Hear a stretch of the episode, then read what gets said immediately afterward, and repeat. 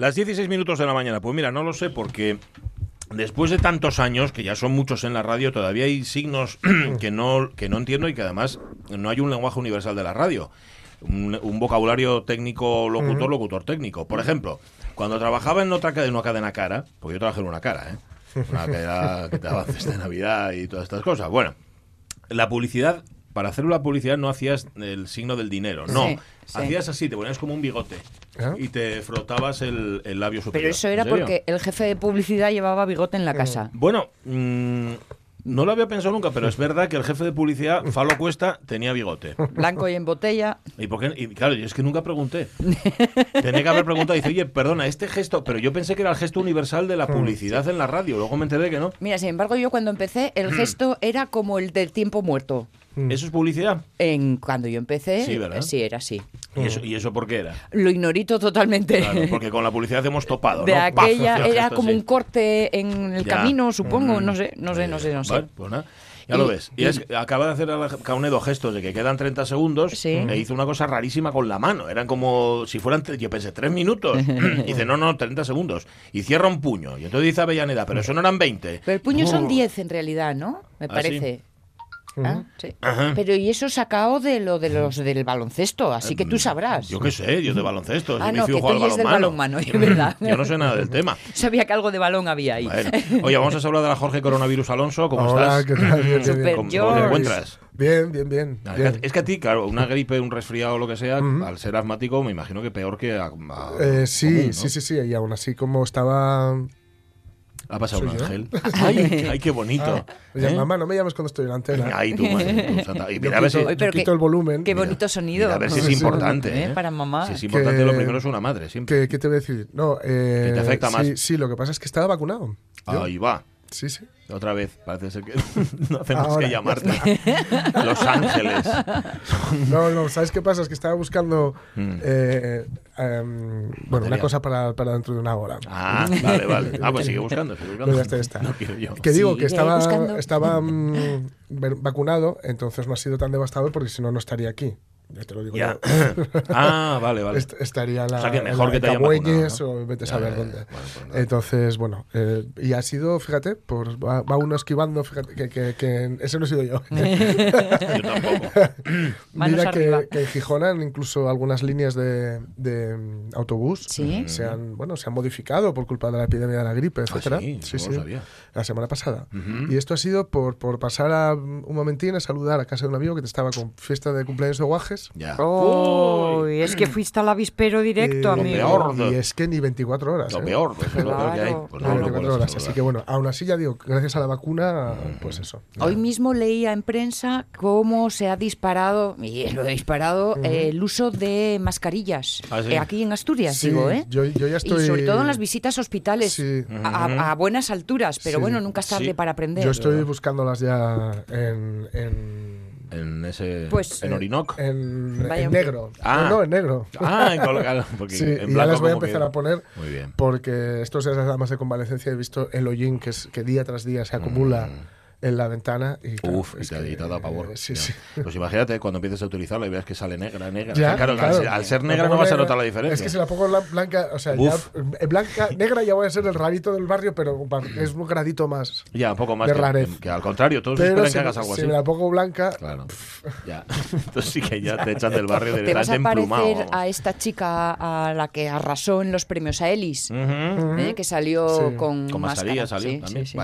A ver, mm, os preguntamos hoy por espectáculos. Hay espectáculos que nunca hemos visto. Yo, por ejemplo, mm, el otro día se lo contaba a alguien y se quedaba así como muy pasmado. Solo he ido en mi vida a dos partidos de fútbol. Y dice, ¿de, verdad me lo estás contando? Y yo, sí, y, ya, y me sobran los dos. o sea, fueron tan aburridos que de verdad que no quiero volver. Por ejemplo, nunca he ido a un pleno del Congreso de los Diputados. y eso es un espectáculo que es como para ver. Nunca he visto una aurora boreal. Y es una cosa que me gustaría. ay, eso me sí, encantaría. ay, Por sí. eso os preguntamos, ¿qué espectáculo te gustaría contemplar y todavía no has tenido oportunidad? Una función de ópera, por ejemplo, que eso, aunque haya quien diga, no, es que es muy caro, bueno, tienes que mirarlo. Tienes que, tienes que mirarlo, porque a lo mejor no vas a la primera fila ni al palco de tal, pero puedes ir a verlo. Y que probablemente hace mucho tiempo que lo intentó. Sí, Sí, ¿no? Porque hace mucho tiempo sí Claro, era muy caro. Vuelve a intentarlo otra vez. Pero las cosas sí. han cambiado mucho. Bueno, yo qué sé, una corrida de toros hemos puesto también para provocar esto, ¿eh? Eh. Ya, y todo el mundo ha ido, ¡hola! La corrida de toros, ha entrado al trapo. Bueno, lo ponéis eh, en Facebook si queréis, ¿eh? Y llamáis al 984 10 50 48 si queréis también. Y ahora suena la sintonía. ¿verdad? La radio es mía. Pachi Poncela. Y cuando suena la sintonía es que ya empezó el programa, porque lo anterior no vale. lo anterior es una especie como de prueba que hacemos, a ver si estáis ahí, si estáis pendientes. Si lográis soportar el comienzo del programa es que aguantáis las Ya, tres horas. que- A partir de ese momento ya estáis vacunados. Sí, señor. A ver, que podéis tener efectos secundarios como le ha pasado a Jorge Alonso, pero vamos, que sobrevivís ¿eh? a la una de la tarde. Bueno. Sonia Villaneda está lista, Jorge Alonso también, mm, está Omar Caunedo en lo suyo y hoy, Jesús, eh, Omar Caunedo, no hagas eso de poner la mano delante, que esas manos van a la mesa de mezclas, pon el codo, haz así, La parte interior del codo. El- por, el codo- por mejor señas. eso es, codo o culo, que sabéis que hay una Sí. alternativa, mejor poner el codo porque poner el otro es mucho más complicado y tendríais que ser del circo del sol. Sí, más bien. Bueno, y, y Juan Pastor, que ya está aquí. Bueno, Juan Pastor está aquí. ¿Qué tal, Juan? ¿Cómo estás? Muy Hola, buenos ¿qué tal? días. Está aquí Hola, Juan. casi, Hola, hola, casi ¿qué tal? contra pronóstico. ¿Cómo va la quemadura del brazo? Veo que mejor, ¿no? Bueno, ahí sigue, ahí sigue. Bueno, se, se van, sa- se van sanando las heridas.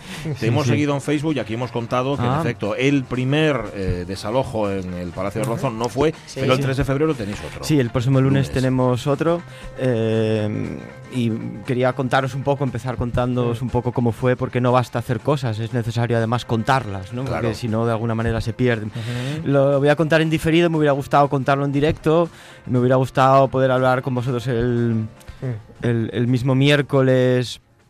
Eh, a las 10, que fue el desalojo, pero mm, fue imposible, entre otras cosas, porque me pidieron que hiciera yo de mediador con, con, No, con habías puesto la Guardia Civil. Libres, y ya. Estabas en el fragor de la batalla. Sí, la- bueno, lo- lo- eh, me lo imaginaba, ¿no? Siendo psicólogo, pues... eh, cuando tuvimos la, la asamblea el día antes y alguien comentó lo importante que sería que solo una persona hablase con... Te lo viste venir. Yo- Yo bajé la mirada, no dije nada, se volvió a, a poner sobre la mesa en una segunda ocasión. Yo no quiero deciros nada, pero creo que es importante que haya una persona mediadora.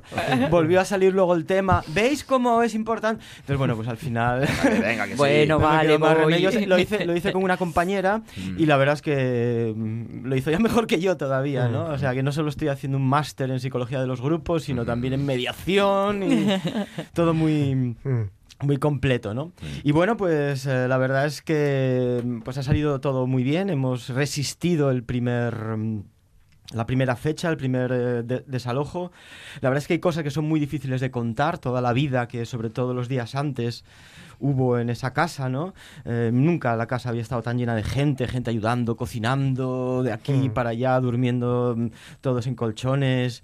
No sé, yo estoy siendo muy feliz a mi edad.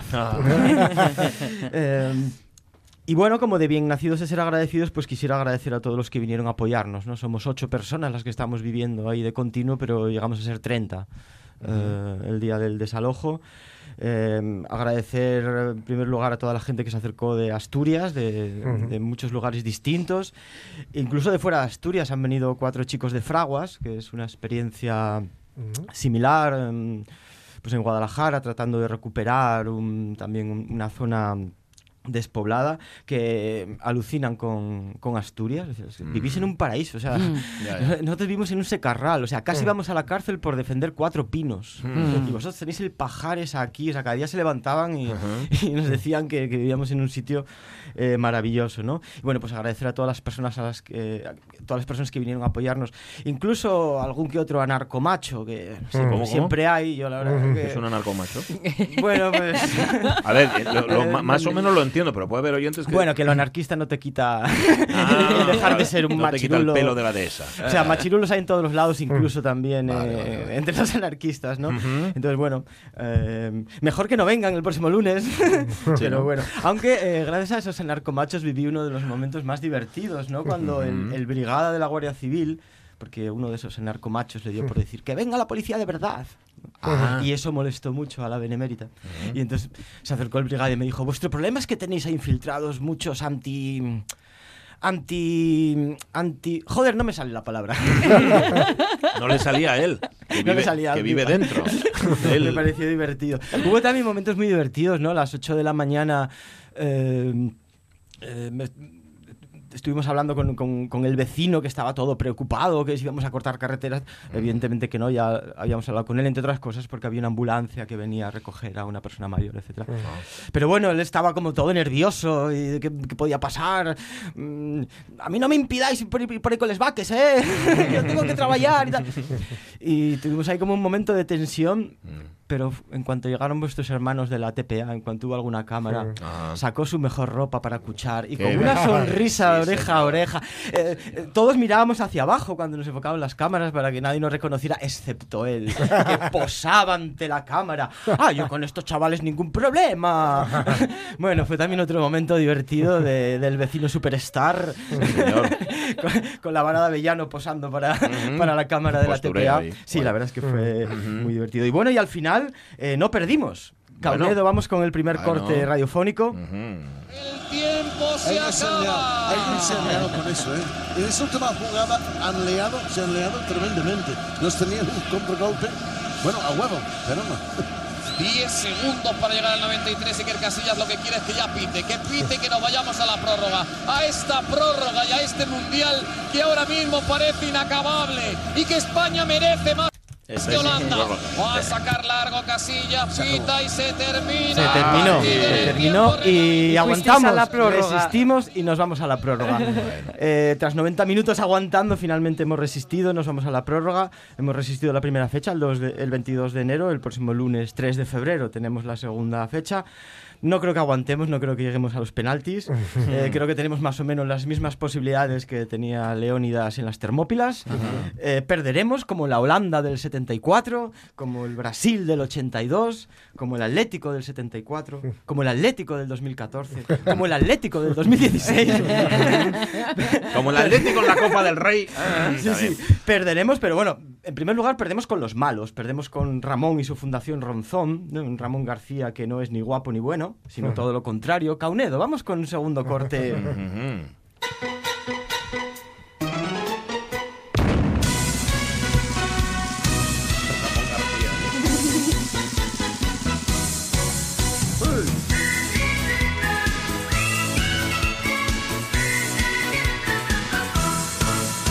Si consigues alcanzar un campanario subido en 20 sillas a la vez, puedes navegar en un zapato, todo a favor. poniendo como vela un calcetín. Me. Si consigues sostener en un palillo la casa donde vive tu mujer, Cuidado con los niños. Si dices que en tu coche cabe el jefe, la familia y todo un pueblo de Teruel.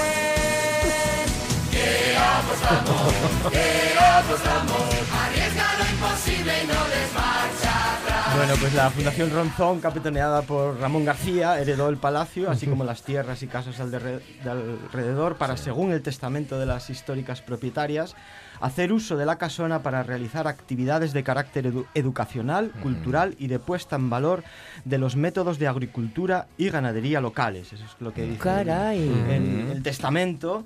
Y bueno, Qué esta bueno. fundación la verdad es que lo prefiere vacío y muerto antes que lleno de personas y, vid- y vida. La verdad es que no estamos de acuerdo, no estamos de acuerdo con que la casona vuelva a cerrarse y por eso no la vamos a abandonar. Por eso hemos resistido, vamos a tratar de resistir, vamos a tratar de defenderla. En un mundo rural acosado por el despoblamiento, pues no sobran iniciativas autogestionadas que recuperen y den vida eh, espacios muertos y abandonados. ¿no?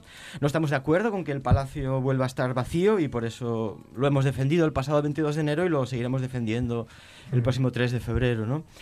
Lo vamos a defender porque defender algo, no abandonarlo, ya es una manera de valorarlo, ya es una manera de respetarlo y de agradecerle todo lo que nos ha dado, ¿no? Tanta vida que hemos vivido en su interior, ¿no?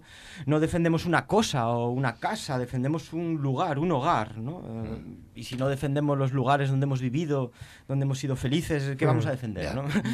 Y Entonces, bueno, nuestra idea es esa, ¿no? Eh, perder el palacio es salvando las distancias como perder la vida, ¿no? Algo que va a suceder tarde o temprano, seguramente más temprano que tarde, pero que no aceptamos. Si hay que morir, que sea disgusto y protestando, con dignidad. Nada de morir con una sonrisa de tonto agradecido, ¿no? Y bueno, eh, nos desahucian, pero no estamos desahuciados, sino muy vivos, más vivos que nunca, ¿no? Nuestra vida sigue y seguirá, seguirá la huerta eh, que nos alimenta, seguirá la pomarada, eh, es decir, seguiremos plantando pimientos y haciendo sidra dulce, ¿no? Y es que la vida terca no se detiene, la vida más o menos sigue igual, ¿no? Aguas sin cauces, ríos sin mar, penas y glorias, guerras y paz. Siempre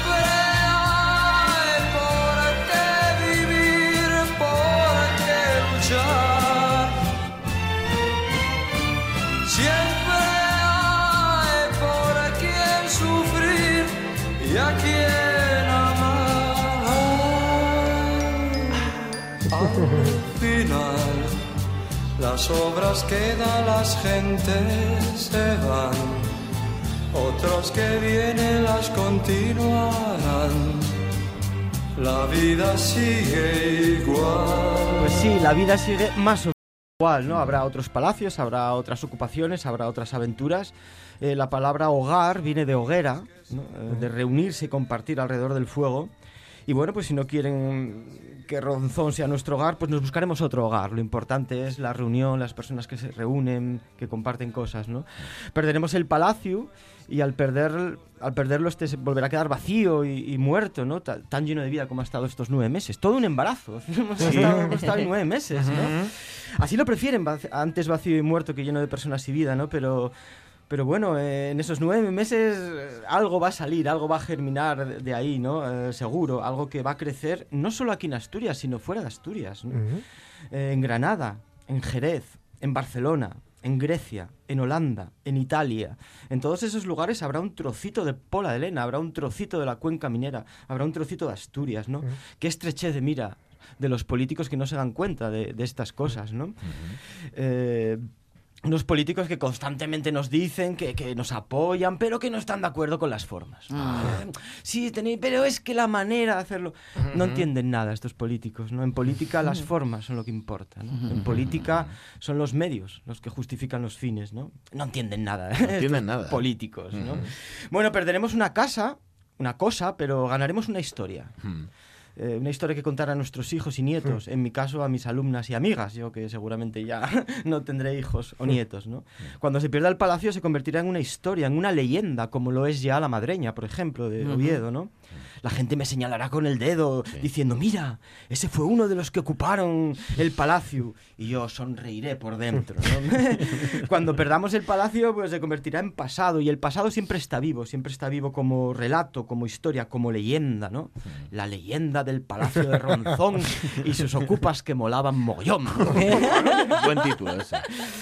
Pero bueno, hasta que nos quedemos sin palacio, hasta que este se convierta en una historia, en una leyenda con la que aburriré a todas las chicas con las que quiera tener algo, lo vamos a defender, ¿no? Y yo invito desde aquí a que, a que- a que quien quiera acompañarnos se una a nosotros ya desde el día antes, desde el domingo 2 de febrero. Les haremos de cenar, les cuidaremos, les haremos un hueco, eh, nos lo vamos a pasar bien, va a ser una aventura. ¿Se lo van a perder? Eh, Así que os esperamos en Ronzón. Y bueno, a menudo pues, la gente me dice, refiriéndose a la ocupación, pero Juan Pastor, ¿qué haces a tu edad viviendo con ocupas? ¿Qué hace un profesor universitario ocupando en las montañas de poder? ¿Tú has, ¿Tú has pensado bien lo que estás haciendo? Pregunta absurda, obvio que no lo he pensado. si Claro, lo pensase no lo haría. Claro. Si lo, si pienso no lo hago. Pero Yo si creo- lo manda el estómago, ¿eh? es que las cosas importantes de la vida se hacen sin pensar, ¿no? Porque la ética es previa a la reflexión, ¿no? Ocupar, ayudar o cuidar a alguien son cosas que se hacen sin pensar, ¿no? Si hay una persona que se está ahogando y te pide ayuda, si te tienes que poner a pensar si te compensa o no te compensa ayudar, pros y contras, etcétera, cuando hayas tomado la decisión ya se ha ahogado, ¿no? Mm, Recordáis el caso salvando las distancias, ¿no? Del héroe del monopatín, ¿no? Esta persona que evidentemente que lo que hizo no lo pensó. Ya. Porque si lo piensas, no lo haces. No hay cosas que se hacen sin pensar, porque si las piensas, no las haces. Eh, pues como ocupar, como ayudar a alguien, como casarse. Hay cosas Sí, que si las las piensas, piensas. no las haces. Entonces lo que hay que hacer es no pensarlas, hacerlas sin pensar. Lo digo yo que me he casado. es decir, que hay cosas que hay Bueno, que hacer sin pensar. Igual ¿no? tenías que habértelo. Bueno, nada. no, no me arrepiento, no Ah, me no, arrepiento no. para nada, ¿no? Eh, y luego, pues a menudo también me dicen, refiriéndose a la resistencia, al desalojo, bueno, bueno, pero esto, ¿para qué? ¿No? ¿Para qué resistís? ya conté hace 15 días que no ocupamos ni resistimos para nada, que ocupamos y resistimos por, no para, ¿no? Y me gustaría escuchar, ahora nos va a poner Caunedo, el final de una película que he visto cuatro veces este mes, una maravillosa película colombiana sobre un desalojo, la famosa Casa Uribe, eh, una película para mí magistral y además muy inspiradora, que es La Estrategia del Caracol, Ah, una película de. Sergio Cabrera. Me gustaría escuchar un fragmento del final. A ver. Esta epopédica popular, no yo. Está bien, don Gustavo. Lo que no entiendo es todo esto para qué. ¿Para qué? ¿Cómo que para qué? Pues para... ¿Para qué le sirve a usted la dignidad? ¿Ah? ¿Que esa palabra no existe o qué? ¿O no la usan ya en televisión? ¿Cómo que para qué? Para la dignidad, hombre, para la dignidad nuestra. ¿Qué? ¿Qué pregunta este juego? Bueno, va- vamos a, a- a continuar un poco con la escena porque ahora viene un, pues, un diálogo que a mí eh, me gusta mucho. La verdad es que es una película muy inspiradora, la hemos visto eh, todos juntos eh, buscando algún tipo de inspiración. eh, y bueno, repito que la he visto cuatro veces y es una película maravillosa. Y, y bueno, pues enseguida va. Estaba esperando que llegue el, el Sí, diálogo, en final. El momento que esperas, el momento buscado. legal del predio. La ley es muy estricta en estos casos y como si fuera poco, este lote no lo hemos pagado. Vamos a levantar un techo todos. Y lo vamos a hacer ahora mismo. Pero no porque la ley lo diga, sino porque lo necesitamos, perro. Última vez que se lo digo. No me vuelva a decir perro. Pero es que me parece inaudito que en esta circunstancia sigas pegado al código. ¿Y qué quiere que yo haga? Calcule.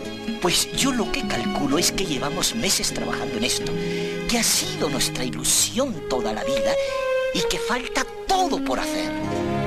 Sí, falta todo por hacer, y- pero la verdad es que durante nueve meses hemos vivido con una gran ilusión. Eh, bueno, perderemos el palacio, pero yo puedo decir alto y claro, con orgullo, yo viví en el palacio. Yo bebí en el palacio.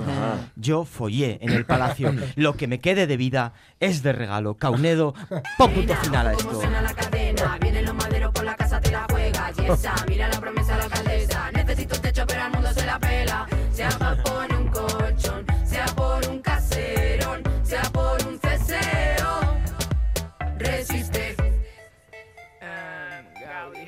Uso de hip hop, de hip, camino con el hype del fancy del hipster, agarrando su bong sobre el long al cannabis club. Roba de gentrificación. Bueno, pues eh, nos vamos a la prórroga. No creo que lleguemos a los penaltis, pero en todo caso, pase lo que pase en la prórroga, eh, yo vendré aquí a, cont- a, a contároslo. Seguramente no el día que me toque.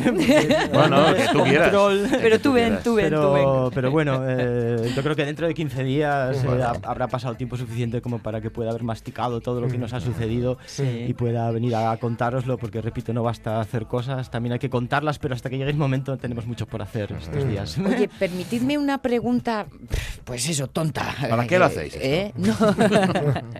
es que me quedé un poco enganchada en esta idea que, mm, que mm, ponía de manifiesto la voluntad que ponía de manifiesto el testamento. Y, y el- las voluntades de un testamento son algo que ha de cumplirse, ¿no? Sí, la- la- si no se cumple, el testamento no es activo, sí. digo yo. Sí, esa casa ha estado vacía desde el año 64, excepto el periodo de tiempo que bueno se le cedió a la asociación Scamba, que acudió precisamente al, al- al testamento, propuso un programa eh, acorde con, con- con el espíritu, pero bueno, por circunstancias, como ya he contado, porque la casa se cae por las obras del AVE y luego no tiene continuidad esa cesión, ¿no? Sí. Y hemos, eh, hemos pedido muchas veces de manera formal el espacio eh, para proyectos que de alguna manera estén vinculados a proyectos de agroecología, etcétera, que estén Sí. vinculados un poco a, digamos al espíritu Sí. y a la letra del testamento, pero repito, la fundación lo- prefiere tener ese edificio vacío que lleno, como Sí, era la si- voluntad de sus Si no herederas. cumples la Mm. voluntad, el testamento queda inhabilitado o esto es solo pasa en las películas, que es todo mi conocimiento del tema.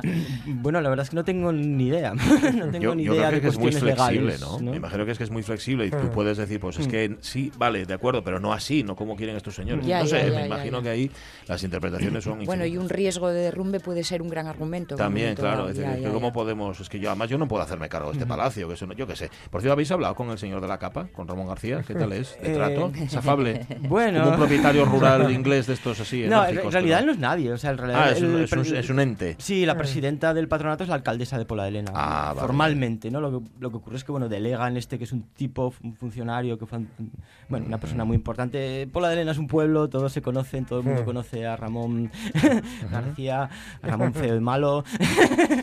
y bueno, sí que se eh, apareció por ahí con una gran sonrisa en cuanto vio también la cámara de la TPA y enseguida gustoso hizo unas declaraciones Ajá, ajá. y sí que estuvo por ahí, ¿no?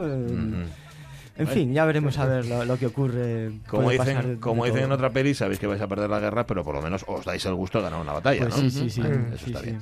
Gracias, Juan Pastor. Venga, gracias a Que vosotros. puedes venir aquí cuando quieras. Es que nos hemos, hemos hecho unas risas ahora entre Juan Pastor y Aitana Castaño, Sí. que, que consistían en humillar a Juan Pastor diciéndole a Aitana Castaño que hoy tampoco tendría su sección por, por una, un problema de calendario. Pero ya ves que Juan bien con un Cayu. Le dio exactamente igual. Un tipo que ha estado en el Palacio de Ronzón haciendo Claro. todo eso y que va a seguir haciéndolo además.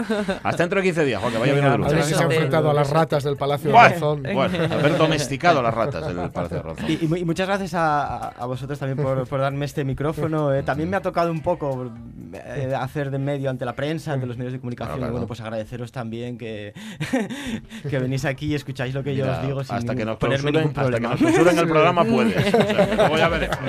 Eres nuestro ariete. Sí, señor. Venga.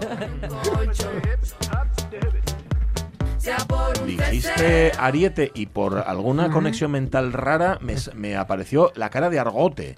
Argote Ah, era ¿el un defensa? futbolista, el defensa Argote. Argote. Tú- no me digas por ¿En qué. qué Sí, sí? Que además era Ari ¿Qué? He, tenido que volver Sí, porque sí, sí. ¿Qué pasa? Argote eh, era extremo. Era extremo, ¿no? eso. Ajá, vale, vale. Arteche era el defensa. Arteche, Stanis, Arteche. Stanis Argote del Atleti Bilbao. Sí, y es que de pequeño Vale. era del Eh, Argote y Arte- Arteche, ¿dónde jugaba? Arteche El Atlético de Madrid. El Atlético de Madrid. Bigote. Sí, sí, De Arteche bigote, era correcto. Central del Atlético de Madrid, pero Stanislao Argote era un extremo que además tenía una, una- un guante en el pie, era el que sacaba los corners, las faltas. Y es que Argote- me estaba Argo- marchando, pero es que me encantaba de pequeño Argote. ¿Argote era bigotudo o no? El ¿eh? Arteche era el que era bigotudo. Era- Argote no. Arteche era el bigotudo, yo. Arteche, no Arteche, tenía. tenía Arteche. un bigote. Argote no lo recuerdo, pero Arteche. Tenía, mucho bigote y yo creo que en toda la temporada tocaba el balón tres veces. Ahora la espinilla, la cadera, sí, ¿no? el pecho del contrario. Era leñero. Bueno, ya, ya os dejo. Es que lo, hoy lo de Argote tuve que volver porque era un poco mi ídolo junto a Dani. Fíjate. Como los ¿Te das dibujos cuenta, no? animados, La te cogió mental. por la pechera y te trajo la palabra. 10 y 34 minutos de la mañana. Contemos noticias. Va.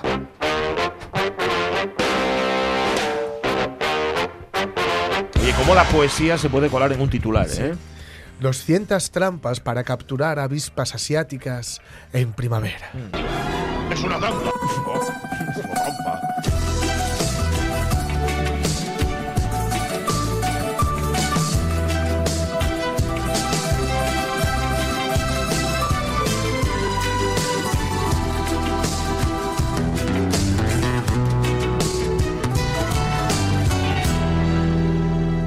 Yo tuve corazón. Bueno, mientras, Qué mientras- bonito, ¿eh? mientras nos cantan la trampa, os digo que bueno, se ha sacado a licitación pues, un contrato para la campaña contra la avispa invasora, que se, eh, incluye la retirada de 150 nidos embrionarios y en menos de dos meses para el inicio de la primavera, pues que, pues eso se, prepara la campaña de trampeo, que se dice, ¿no? Porque tras la hibernación, las reinas de Vespa, de Vespa velutina pues comenzarán a despertar para iniciar la elaboración de sus nuevos nidos de embrión. Es todo muy asqueroso porque parece la segunda parte de Alien. Sí, sí, te hay un punto. Con la reina ahí, pero cuidado, si, si habéis visto la segunda parte de Alien, neces- que sí. llegue una Jodie Foster con, una, con un mechero, y parece nueva. Eh, bueno, la, que de la empresa adjudicataria, bueno, es una, una noticia un poco funcionarial en su, en su alma. Ajá. Por decir que la empresa adjudica- adjudicataria debería llevar a cabo el trampeo primaveral durante cuatro meses con siete puestas que sumarán un total de 200 trampas, que serán revisadas cada 15 días para contabilizar el número de ejemplares de velutinas capturadas, diferenciando entre reinas y obreras, toda la vida igual. Un estudio previo determinará el sitio idóneo de colocación de las trampas, las diferentes parroquias y zonas semiurbanas y periféricas al núcleo urbano, etc. Pero es que dicen, las previsiones municipales apuntan a la neutralización y retirada de un máximo de 150 nidos. Dicha retirada deberá realizarse con técnicas respetuosas con el medio ambiente. Se usarán para ello insecticidas registrados y autorizados, detonaciones u otras técnicas Mm. contrastadas. Y todo esto será en primavera. Y me desperté en primavera. ¡Y ¡zas! Y ahí va, me desperté en primavera y mejor hubiera quedado en la cama durmiendo.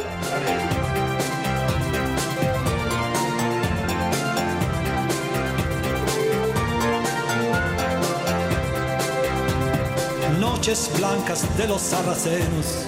Fijaos, fijaos en el, en el titular, es que es muy bonito. Sí, sí. 200 trampas para capturar avispas asiáticas en primavera, es, no sé. Claro, Es que seas avispa asiática. leéis en primavera y os venís Todo, arriba, enseguida, ¿eh? Porque el resto... Si hubiera sido en otoño, Trampas, hubiéramos hecho rimas de mal gusto solamente, no, no hubiéramos hecho otra cosa, fíjate. Oye, por una casualidad, eh, todas las noticias van enfocadas hoy hacia la naturaleza, todas las que hemos traído. Ha sido una coincidencia, no lo hemos preparado ni nada. La naturaleza que, por cierto, es muy esclava, ¿eh? Tiene usted un jardín muy hermoso, ¿eh? ¿Es usted quien lo riega? Va en días, mire. A veces pasan temporadas muy largas y no le hacemos caso. Dejamos que se estropee. Dejamos que se estropee porque Sí. la naturaleza actúa, hace sus cositas y a veces la naturaleza se pone un poco terca, como es el caso de los temporales y las borrascas. Pero en un pueblo de Valencia han dicho que ya está bien y se plantean no reconstruir el paseo marítimo que ha devastado el huracán Gloria. Revestir el paseo marítimo y devolver a la naturaleza lo que es suyo. Revertir. Revertir. Porque si lo revistes- Sí, sí, sí. A ver. ¿eh? Bueno, eh, leedlo con revertir, pero el mismo tono así. Totalmente. Con esta reflexión es como el alcalde de Belreguard, en Valencia, Alex Ruiz, dejó claro cuál era, a su entender, la actuación que evitará de forma definitiva las devastadoras consecuencias de un temporal como Gloria, que causaron importantes daños en esta locali- localidad de la comarca de Safor y también en todo el litoral de la comunidad valenciana. Para la máxima autoridad municipal, reparar los daños para volver a dejarlo en el estado actual, vamos, en, antes de Gloria, significaría malgastar millonadas, ya que se prevé que este episodio va a ser cada vez más habitual. Ruiz señalaba que su intención ahora es esperar a que el Departamento de Costas decida cómo actuar, porque además el paseo marítimo de esta localidad en su momento fue construido por el Ministerio de Fomento y se encuentra sobre suelo de dominio público, por lo que el ayuntamiento no tiene en principio la competencia para actuar, según señaló el propio alcalde. Hasta este momento nadie de la administración se ha puesto en contacto conmigo, se quejó. Si llega el momento y le preguntan, Ruiz planteará que la mejor opción es que la playa vuelva a su estado natural, esto es, sin paseo, y que debemos recuperar el medio natural que las dunas y las motas actúen de barrera. Ajá, o sea, que sea natural la contención, Sí, que no sea un paseo marítimo que tú Dunas quieres y y que, motas. y que si viene el temporal te lo lleva por delante. Así, Ya, va a venir la mara por lo que es suyo, decía mi abuela siempre que había ¿Cómo, cómo, tormentas. Va a venir la mara por lo que es suyo. Qué, qué inteligencia. Porque hay, claro, ¿eh? vivíamos en la arena, nada, muy cerquita, muy cerquita de, de la mar. Que se llama así por algo, para Claro, la arena. no- efectivamente. No, por nada. Y cuando, cuando había tormentas así muy fuertes, muy fuertes, Ujú. era como tener la mar. la- yo la veía desde mi habitación perfectamente, vamos, el rugido Sí. de la mar, porque claro, aquello, pues era, lo hablábamos con Ángel Matos en su momento, ¿no? Se Ujú. campizó y se tal hace mm, cuatro Nada, días. Y algunas de las zonas eran zonas de, de- de marea. Y ahora que la marea viene más fuerte y el espigón parece que no, Que no, que no. acaba de funcionar. Mm, que Es no que a lo mejor las intenciones de Alex Ruiz son un poco así de aquella manera, no lo sé, lo ignoro completamente, pero la reflexión no está... No, no, no, la reflexión eh, es muy inteligente. Yo, no obstante, tam- también pienso que a lo mejor es que le está mandando un mensaje al gobierno, ¿eh? A la Bueno, de costas, por eso te digo que seguro que ahí hay Que su- vamos a dejarlo así porque nosotros no lo vamos a pagar. ¿no? Que esa Sí, posiblemente sí, sea. sí, sí. No sé, puede que sea la postura más inteligente seguirle la corriente a las borrascas, ¿no? Y no deberíamos de luchar en contra de la naturaleza, que es mucho más sabia que nosotras. Ahí lo tenéis. Hala, que lo sepáis otra vez. Mientras tanto, las borrascas siguen. Oye, creo que el fin de, el fin de no, el fin de va a estar muy guapo.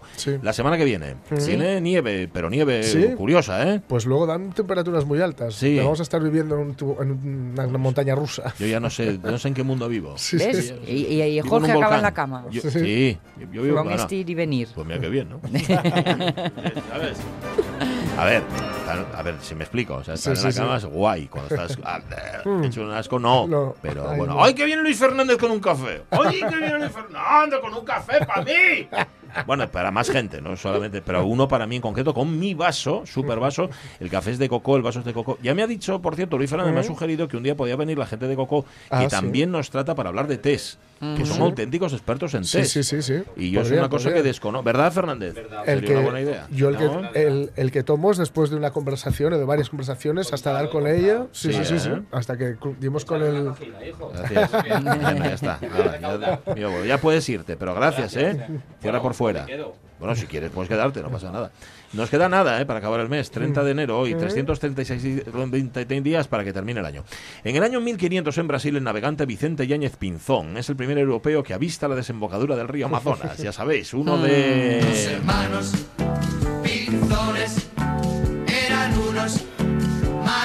Mira, no voy a tolerar que nadie diga que ponemos mucho esta canción en la radio mía, porque hacía por lo menos 15 días que, Por lo no, menos. que no sonaba. Y es Por una canción bien bonita. Sí, sí, sí. Eh, ¿no? A Calcuta en busca. Nuestra más tierna infancia en acción. ¿Quién, es, ¿Quién será el autor? Mira, no lo he buscado nunca, el autor de la canción, pero Ah. tiene que tener un autor. Esto, sí, sí, sí, seguro. Autor eh, material. eh, Ahora lo, lo voy a buscarlo. Hay que buscarlo. A ver si- Sí. sí, sí. Venga, más. Y no es Ferlosio. No, Ferlosio no me parece que sea. ¿no? 1649. En Londres es decapitado el rey Carlos I de Inglaterra. Durante lo que llamaron los 11 años de tiranía, se se lo curraron, estuvo gobernado, gobernando perdón, al margen del Parlamento. Y eso, en las británicas, queda muy feo. Carlos Estuardo, rey de Inglaterra. Este parlamento sostiene que habéis abusado del poder que la ley os confió. Un momento, Little.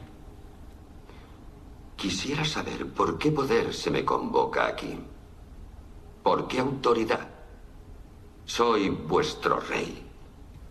Tengo la confianza que me confirió Dios por antigua y legítima herencia. Oh. No, No. no, voy a traicionarla respondiendo a una nueva e ilegítima autoridad. Ya habéis oído A la ver, están un rato así, Sí, sí, pero sí. le cortan la cabeza Le como cortan la cabeza, O sea, Si están, están hablando con él y mientras está detrás un tipo afiñando. Y afilando.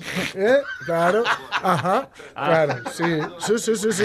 No te falta razón. No te sobra razón. Está. Bueno, Carlos I queda decapitado tal día como hoy. Perdió la cabeza. Año 1835 en el Capitolio de los Estados Unidos, un enfermo mental, así decían, llamado Richard Lawrence, intenta el asesinato del presidente Andrew Jackson. Fue el primer intento de asesinato sobre un presidente de Estados Unidos. Y acordaos siempre en estos casos a manos de lobos solitarios.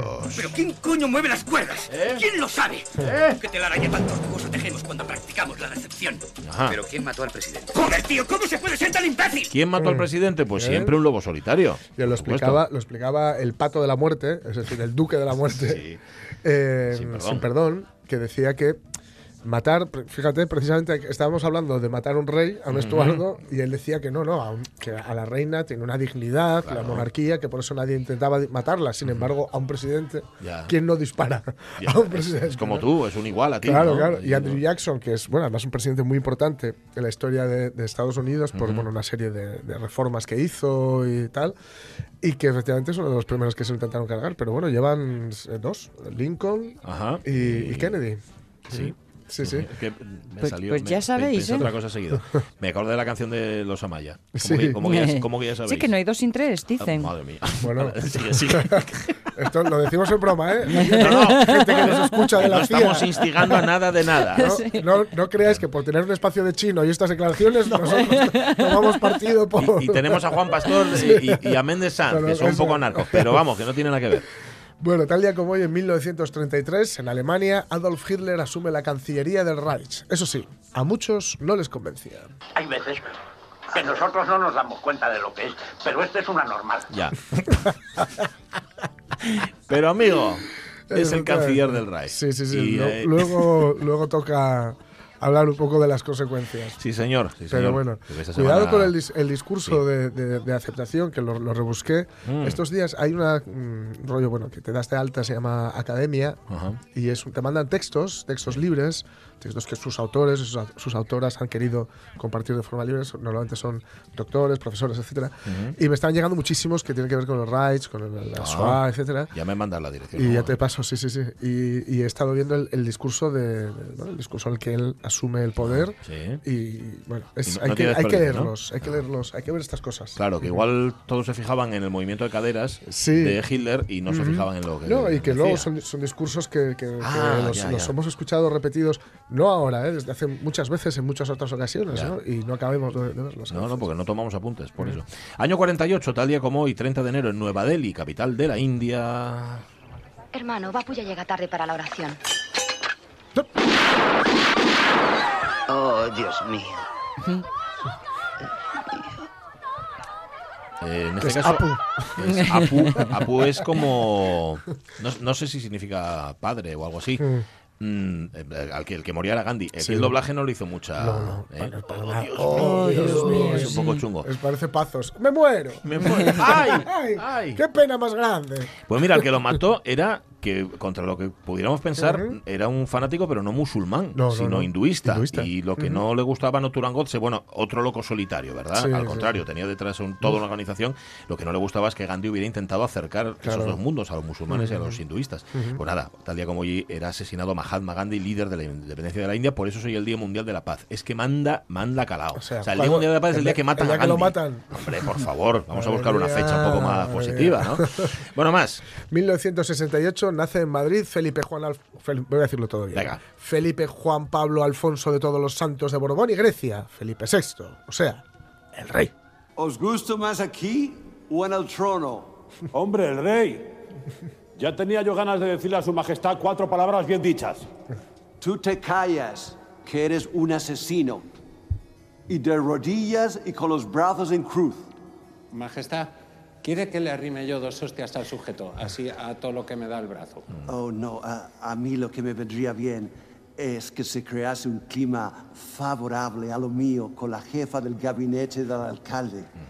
Eh, decid que es por imperativo de la pasión eh, eh, que estoy cachondo, eh, berrendo, eh, salido, eh, eh, ávido, interesante. Ajá. Muy bien. Pues nada, este es Gabino Diego Sí. haciendo de rey de bastos, además, sí. en tiempo Sí. después, la peli de cuerda, sí, sí, sí. que lo borda, por cierto. Bueno, dos más. Eh, ah, esta es mía, Sí. 96, año 96. El astrónomo amateur, porque no era profesional, Huyi Yakutake, descubre el cometa más brillante del año y uno de los que pasó más cerca de la Tierra, y lo llamó Yakutake. ¿Pero quién les pone nombre? ¿Alguien las descubre? Claro. Yo espero descubrir algo que pueda llamarse como yo. ¿Y nunca he encontrado nada? Una vez. Pero cuando llegué al teléfono mi descubrimiento había sido reportado por un tal Kohutek. Yakutake, bueno, lo llama así, me imagino que se refiere a Yakutake. A Yakutake. Eh, sí. y la última de todas. 2011 muere a los 77 años John Barry, el compositor británico de música de cine. Por esta, por esta que vamos a escuchar ahora, le dieron uno de sus 1, 2, 3, 4, 5 Bueno, Oscars. Bueno.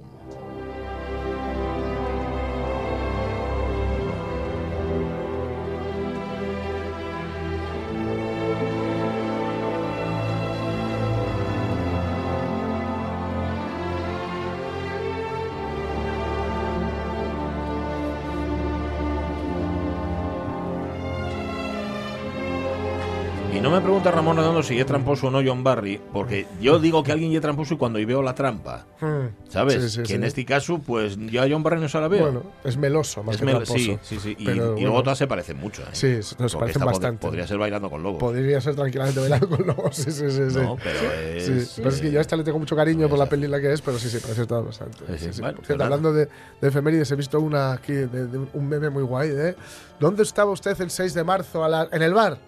Pero si todavía no he dicho la hora ni el año. Sí, pero como dice Rabinovich, ¿no? Dice, ¿por qué sabe que tan seguro que estaba en el bar? Dice, porque siempre Claro, estoy, estoy en el bar. Las 11 menos 10. Bueno, nos ponemos serios, venga.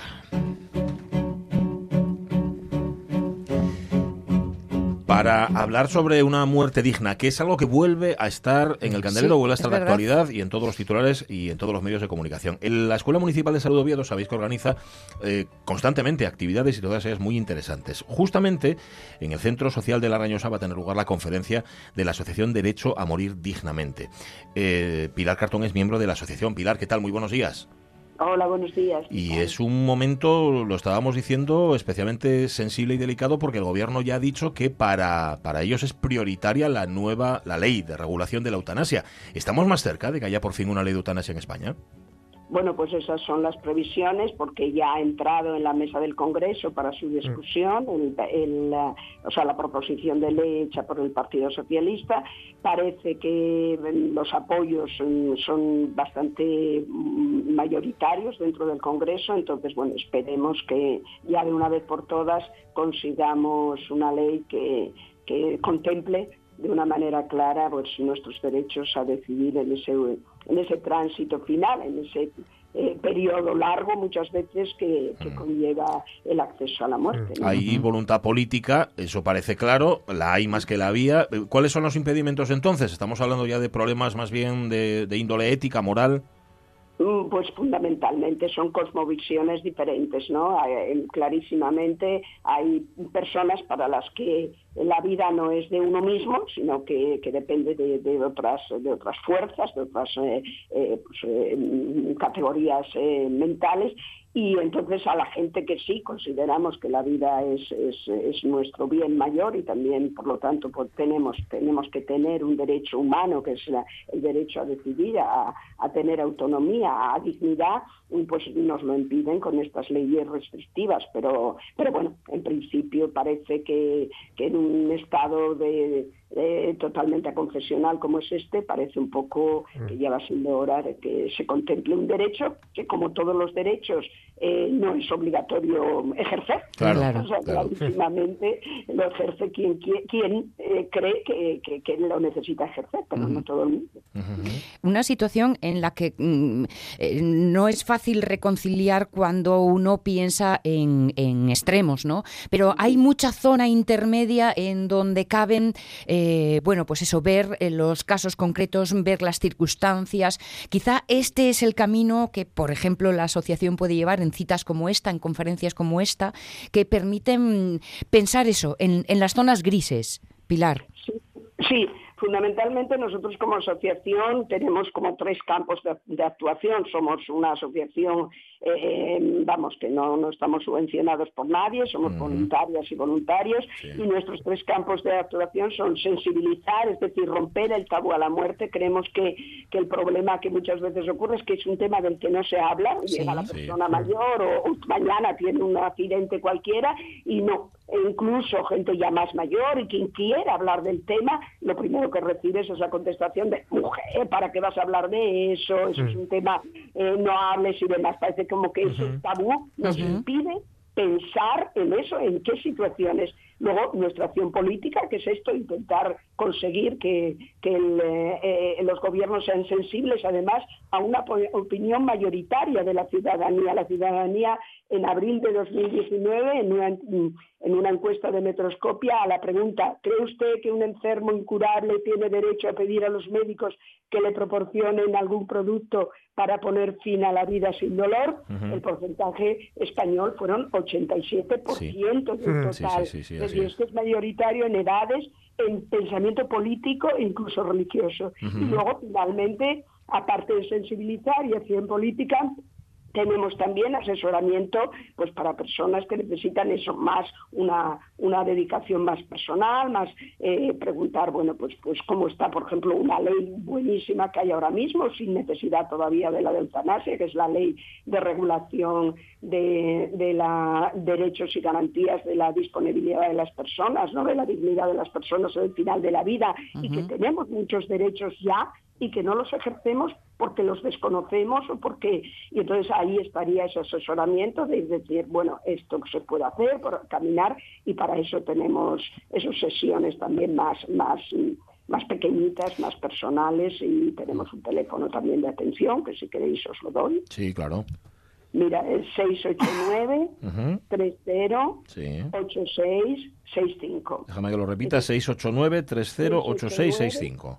Eso, eso. y ahí, ahí ya, mm, en esta, eso sería ya, pues a lo mejor para, para hablar sobre testamento vital de una manera más personal, que este es otro instrumento que tenemos para ayudarnos a, a decidir eso un poco, eh, cómo, cómo queremos o cómo pensamos que podríamos acercarnos a ese, a ese momento final eh, desde la conciencia actual, es decir, en el momento que tú sabes cómo no te gustaría morir, ¿no? Porque Mm. yo creo que es lo que sabemos, más que cómo queremos querer, no queremos nadie, pero cómo no, sí lo tenemos muy claro, ¿no? Entonces, bueno, esa sería la idea. Quizá una forma de enfrentar el miedo, Pilar, sea aprender en cabeza ajena, aunque esto a veces nos cueste tanto trabajo. Estoy pensando en eh, eh, situaciones en otros países eh, que puedan ayudarnos un poco a, a- a ver los primeros pasos de, de- de algunas decisiones. Claro. Eh, vamos, lo que está claro es que los países donde está legalizado, que, se- que son ya varios en Europa, pues eso, Holanda, Bélgica, Luxemburgo, en Suiza está despenalizada eh, la ayuda y demás, luego también en Estados Unidos, en Colombia, en Australia, o sea, son lugares donde ya hay leyes que no han supuesto, pues pues ningún problema entre comillas no Sí. es como la ley del aborto la ley de la del divorcio que aquí siempre la ley de matrimonio homosexual que se discuten hasta la saciedad y luego cuando simplemente se promulgan y tal pues afectan a, a- a muy poca gente en el caso de la eutanasia porque la, la realidad es que la- las personas queremos vivir vivir bien vivir con dignidad. Entonces eh, muy pocas veces bueno incluso aprobadas estas leyes no se produce en absoluto un deslizamiento de todo el mundo pidiendo morir para nada o sea sigue siendo ese mínimo eh, grupo de personas que de pronto dicen bueno yo quiero eh, saber